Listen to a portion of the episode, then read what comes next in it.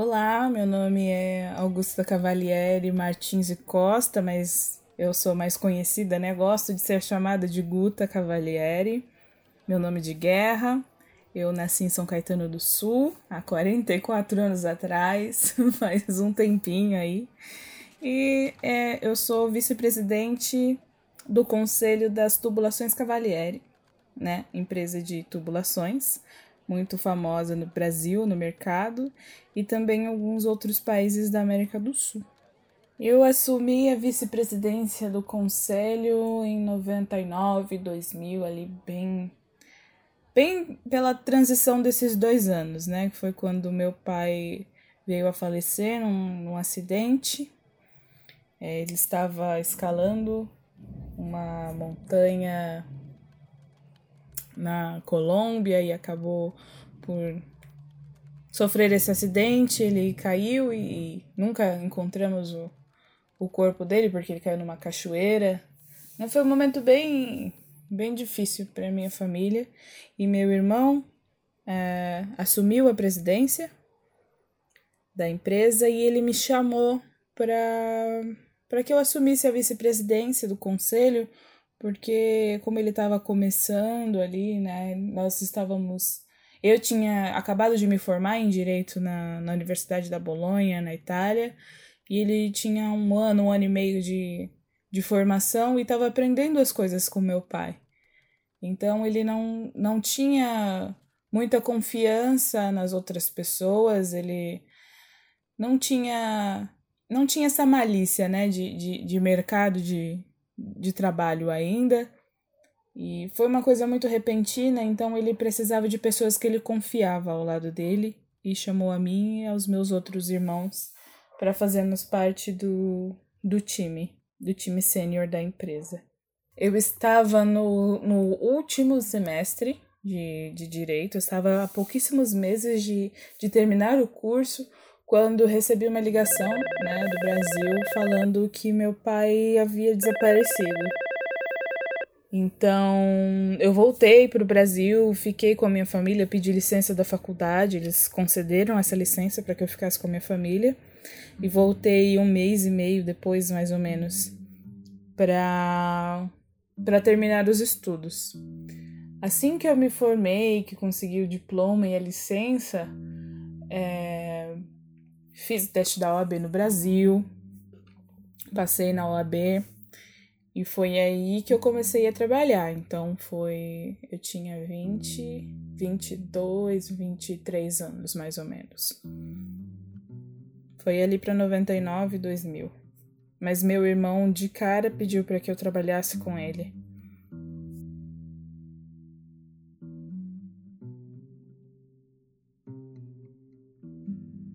Meu marido se chama Cláudio Martins e Costa, né? O meu o Martins e Costa do meu sobrenome vem do meu marido. Ele é proprietário da, da seguradora Martins e Costa, né? Muito conhecida. Acho que vocês já devem ter ouvido falar também. E nós temos dois filhos, o Miguel, de seis anos, e o Mateu, neto, que leva o nome do meu pai, de três anos.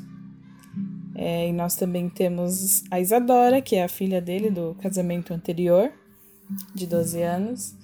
E não, eu não sou uma mãe ausente. Eu sou uma mãe muito presente, no caso. Ainda mais presente agora nestes tempos de pandemia, por quê? Porque estamos trabalhando em casa, né? Eu estou trabalhando em casa, Cláudio também, ele dá uma saída uma vez na semana só para dar uma, uma olhada em como, em como estão as coisas na, na seguradora, mas ele volta para casa muito, muito rápido, porque os nossos filhos são um grupo de risco, né? Os dois têm asma. Então nós não queremos que nada de ruim aconteça com os nossos pequenininhos. Sou uma mãe muito presente, faço questão de ir em todas as reuniões de escola, nós temos os nossos momentos de lazer todos os dias, nós ficamos muito juntos. Nós gostamos de, de, de ser uma, uma família, né? Uma família saudável, uma família que preza pela educação e pelo bem-estar das crianças. E nós nos damos muito bem, nós somos muito apaixonados um pelo outro.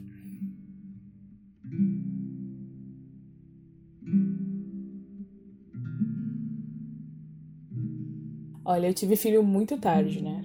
Não muito tarde, mas considerando os padrões do, das brasileiras, é, os meus filhos nasceram quando eu já tinha mais de 30 anos.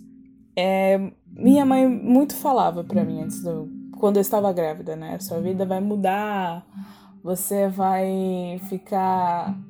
A sua atenção agora vai, ser, vai ter que ser dividida em três ou em mais partes. E eu acho que os meus filhos vieram para agregar a minha vida, porque hoje, hoje em dia, depois desses, desses seis anos aí sendo mãe, eu não consigo imaginar a minha vida sem os meus pequenos.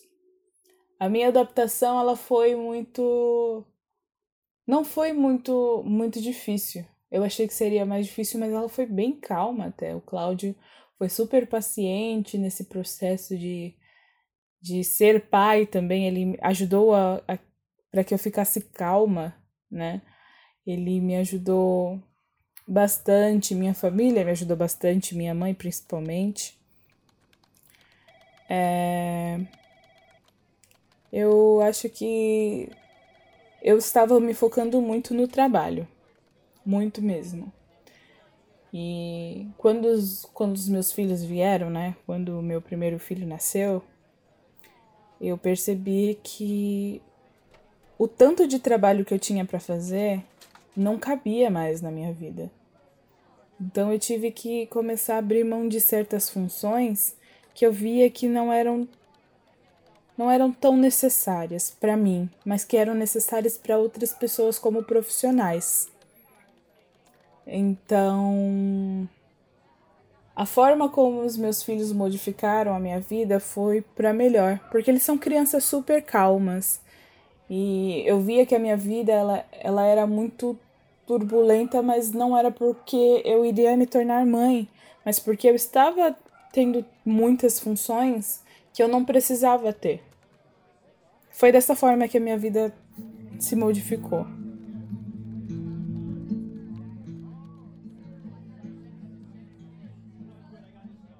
Os meus filhos estudam no mesmo colégio que eu estudei em São Paulo, né? Eu nunca estudei em São Caetano. É, sempre morei aqui, minha família era da Moca e, e mudaram para cá quando um determinado ano, que não me lembro quando era, meu avô se mudou para cá com a minha avó é, para deixar a casa na Moca para ser uma pequena sede da Tubulações Cavaliere. E foi bem no, no começo de São Caetano, se eu não me engano. Não me lembro direito. É, e eu estudei, sempre estudei no Colégio Dante em São Paulo, né? E meus filhos estudam lá também. Quer dizer, não, não o Mateu Neto, porque ele ainda é criança, mas o, o Miguel ele já estuda lá. Nós colocamos a minha, a minha enteada de 12 anos também para estudar no Dante. E a educação dos meus filhos é uma das partes mais importantes para mim, porque sem educação hoje em dia neste país você não consegue ir a nenhum lugar.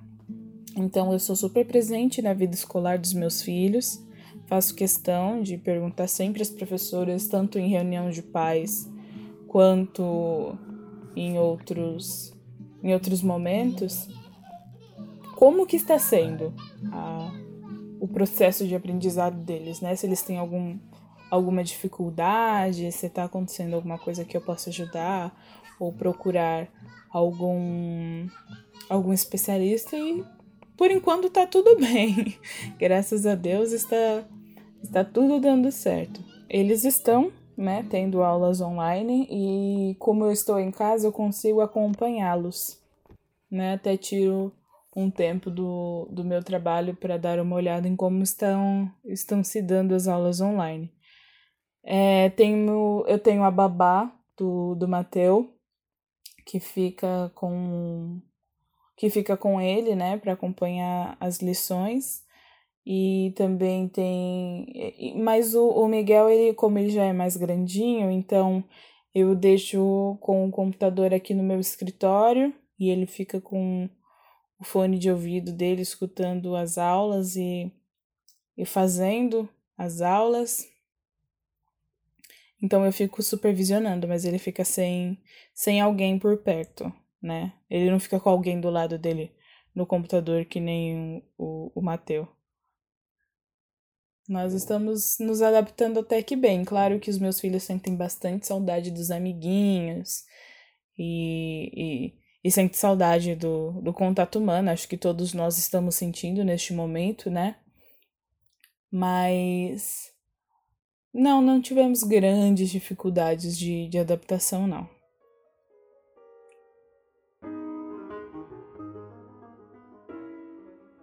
Eu tenho. Eu vim de família italiana, né? Eu venho de família italiana. É, minha família sempre morou na, na Bolonha e quando eu tinha os meus 5, 6 anos, é, comecei a, a ir para a Itália passar férias lá. Então, para mim nunca foi uma, uma dificuldade me adaptar à realidade da Bolonha. Lá é tudo não é, é é tudo diferente daqui, né? A cultura é outra, o idioma é outro, o clima é outro, então sair de um, de um clima um clima tropical para ir para um país europeu é realmente bem diferente. Mas eu me adaptei até que bem, eu não dormia nos, nas, nas comunas, né, dentro da, da, da universidade. Eu fiquei o tempo inteiro, a minha estadia durante a universidade foi na casa da minha família, das minhas tias, é, por parte de pai. É, mas foi, foi, foi tranquilo, para mim foi tranquilo, porque eu já falava um pouco de italiano, né? Por exemplo, meu avô com meu pai só falava italiano, então conosco ele também só falava italiano. Então, meu pai meio que ensinou um pouco pra gente e também depois eu tive aulas de italiano quando eu fiquei um, um pouquinho maior, né? Acho que eu tinha uns 14 anos quando comecei a fazer aulas de italiano, porque eu já sabia que eu queria ir para a Universidade da Bolonha. Os meus quatro, quatro irmãos, não, os meus três irmãos, somos quatro comigo. Nós todos sabíamos que nós queríamos fazer faculdade na Itália. Então, nós éramos muito próximos, nós éramos muito próximos. Bom, eu sou a caçula dos meus irmãos, né? Então, todos nós somos muito unidos e, e coisa e tal, mas todo mundo sabe que o caçula sempre acaba sendo sempre o mais mimado. E meu pai era ele continua sendo meu herói. Ele. Desculpa, é até um pouco. um pouco difícil falar sobre isso. Mas é. é algo que dói muito até hoje. E. Eu sei que meu pai está orgulhoso de nós, de nós quatro e onde quer que ele esteja. Mas o momento mais difícil para mim foi nunca poder ter dado um adeus para ele. Eu tinha falado com ele alguns dias antes da, da, notícia, da notícia chegar até mim e ele falou que queria me ver na minha formatura e que queria dançar comigo, sabe? Nós tínhamos feito muitos planos ele falou que ia me ajudar a abrir o meu escritório de advocacia aqui no Brasil, porque era o que eu queria fazer inicialmente, né? Eu não queria ter. Nós não queríamos trabalhar com a Tubulações Cavalieri. Nós queríamos ter as nossas próprias carreiras, sabe? Expandir a, os negócios da nossa família para outros para outros meios, para para que a gente soubesse como é se virar sozinho. E a perda do meu pai foi extremamente difícil para mim. Eu queria muito que ele tivesse conhecido os netos dele, porque nossa, o Mateu principalmente, ele tem muito do meu pai. Então, eu lembro do meu pai todos os dias. Perder o meu pai para mim foi foi o que me devastou. Eu quase quase caí em depressão, sabe? Foi com muita ajuda mesmo muito apoio da minha família e, e apoio dos, dos médicos em que foi que eu consegui sair dessa onda de tristeza, né? Mas perder o meu pai para mim foi, foi devastador.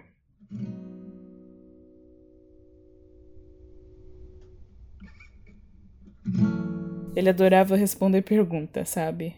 Nós sempre fomos muito curiosos e a gente perguntava tudo pro meu pai. Eu lembro que até quando eu tinha uns 6, 7 anos, o meu pai fazia uma vez por mês uma, uma sessão com o Mateu. Aí ele sentava ele sentava no sofá e aí ele falava: agora vocês têm uma hora para me fazer qualquer tipo de pergunta que vocês quiserem. E a gente enchia ele de pergunta. E às vezes ele respondia umas coisas que não tinham nada a ver com a pergunta, sabe? Mas a gente ria muito, porque ele era um cara muito, muito engraçado. Ele sempre foi muito paciente.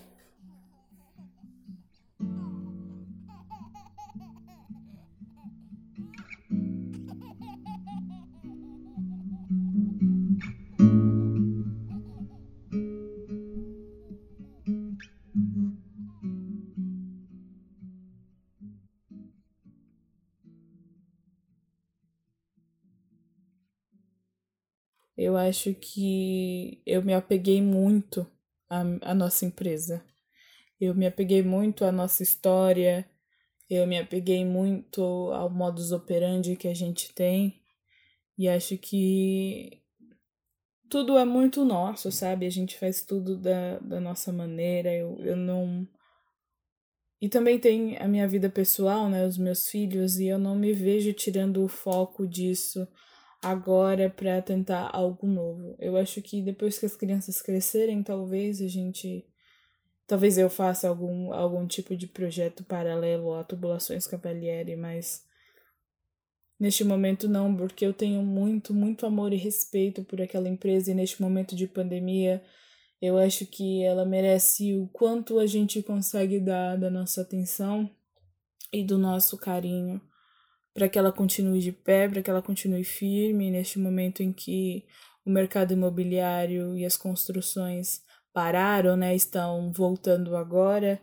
Eu acho que eu não conseguiria pensar em algo diferente da, da nossa empresa.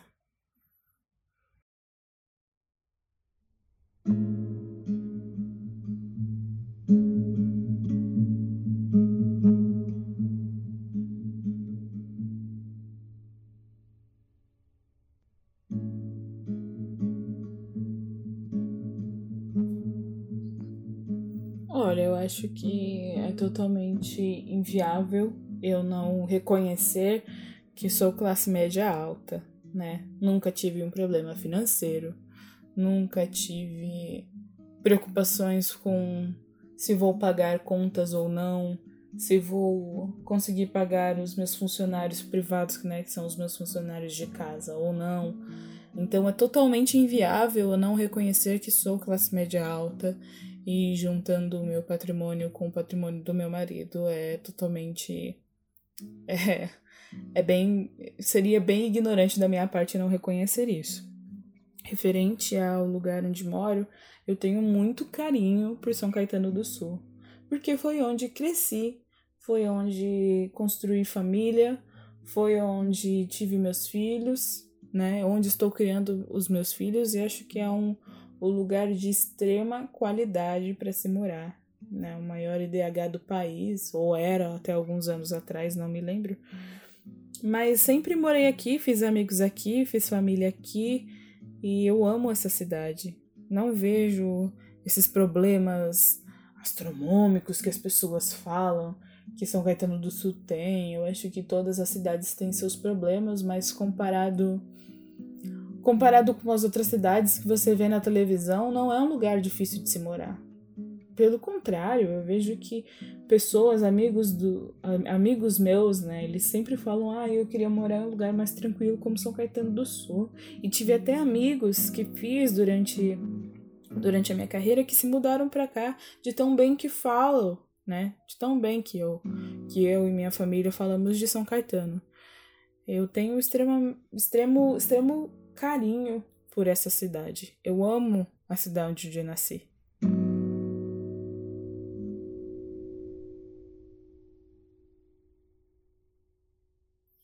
Olha, eu acho que não precisa ter essa distinção de gênero que as pessoas costumam fazer, né? Mulheres por mais direitos, sei lá, mulheres no poder, mulheres. Eu acho que isso é.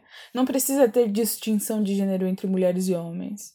Para mim, na minha visão e na visão das pessoas que convivem comigo, todo mundo é igual, sabe? É... Independente do seu gênero, ou sei lá, ou se você é LGBT, né, que falam agora LGBT, ou se você é branco ou, ou negro, eu acho que não, não precisa existir. Somos todos pessoas, né? Aos olhos de Deus, aos olhos, aos olhos de todos, somos todos pessoas e devemos ser assim. Crescer profissionalmente dentro da minha família e dentro da empresa da minha família foi algo muito tranquilo porque, como eu te falei, foi meu irmão que me chamou para esta, essa oportunidade, né? E como era um momento muito sensível para todos nós, é, não, po não poderia, eu não, não teria essa coragem de dizer não para ele. E daí recebi duas funções, né? Vice-presidente, responsável por todo o setor de marketing. Então eu fiz um, um curso de especialização em marketing para saber com que eu estaria lidando né? É, estudei, sempre fui uma, uma pessoa muito estudiosa, muito dedicada para tudo que eu fazia. Então, eu nunca recebi, não que eu me lembre, né? Claro que sempre tem aquelas piadinhas de homem. Ah, mulher não sei o quê, no, na presidência da empresa, essa empresa vai falir, mas a gente sabe que são só piadinhas, né? Que a gente não deve levar isso a sério. A gente só ignora ou a gente dá risada, porque sempre foi assim, né? Sempre, os homens sempre foram assim e vai continuar sendo assim, né? Não, não, não vai mudar tão cedo. Para mim, crescer como uma, uma mulher profissionalmente foi normal porque eu nunca encarei essa luta. É, essa luta como se fosse algo. Como é que se chamam as mulheres que fazem isso? Feministas, né? Eu acho que feminismo é um, é um termo muito forte, mas eu sempre soube me impor em, em entrevistas né, que, que faziam comigo dentro da minha empresa ou com perguntas que faziam para mim falando, olha, eu não sou diferente de, de você só por ser mulher. Acho que é uma coisa que sempre tive que falar. E é uma coisa que as mulheres sempre vão precisar falar. Infelizmente. Porque isso não vai mudar. Sempre foi assim. Então acho que. Eu acho que para mim crescer sendo mulher e tendo um cargo importante sempre foi normal. Nunca encarei isso como se fosse algo algo diferente ou não. Entende? Eu não sei se é esquisito ou não, porque sim, a gente sempre lidou com isso, né? Então, acho que isso é uma, uma coisa comum, uma coisa que vai acontecer. Mas hoje em dia já não é uma coisa que acontece com frequência. E isso é muito bom. Entende? Isso é ótimo. Mas eu não, não quero isso como se fosse uma coisa ruim. Olha, eu não me considero feminista porque eu não sei nada sobre sobre o feminismo. Mas acho que se conseguiram é, conquistas importantes para as mulheres, ótimo! E se estão continuando a conseguir é, acontecimentos importantes para nós, ótimo também. Eu não sou contra o feminismo existir, jamais, não sou contra. Eu não sou contra as coisas que as pessoas debatem hoje em dia. Eu só não vejo isso como uma coisa da qual eu participaria. Não sei. Pelo que vejo, são são até meio radicais, entende? Eu não gosto de ser radical. Eu gosto de conseguir dialogar com as pessoas sem ser uma forma radical. Não estou falando que todas as feministas talvez sejam radicais. Digo que não, não é uma coisa da qual eu me interesse em, em pesquisar ou fazer parte sobre. Então, acho que se conseguiram conquistas para nós, ótimo. Que bom que conseguimos. Digo, a gente não conseguia votar antes e hoje a gente consegue. E é uma coisa que isso ia acontecer de uma forma ou de outra. E se isso foi uma conquista desse movimento feminista, ótimo. Obrigada, eu agradeço, eu sou grata. Eu acho que se eles estão protestando, se eles estão falando, se eles estão tendo uma voz na sociedade, é porque eles têm algo a pedir, eles têm algo a, a reclamar, eles têm algo, né, aí para ser ouvido por nós como sociedade. Eu sou uma pessoa muito informada, leio sobre, me informo sobre e acho que é necessário que as pessoas falem o que elas sentem necessidade. Se elas estão é, precisando de algo, elas têm que falar, elas têm que ter um espaço na sociedade para serem ouvidas. Se eu estou com, com sede no restaurante, vou pedir para um garçom uma água, senão ele nunca vai me trazer essa água. Entende? Acho que é a mesma coisa com os movimentos sociais. Quero que todos sejam muito bem sucedidos e, e que todas as partes sejam beneficiadas. Não sou contra. Sou totalmente a favor que todos nós possamos falar e, e sermos escutados da mesma forma.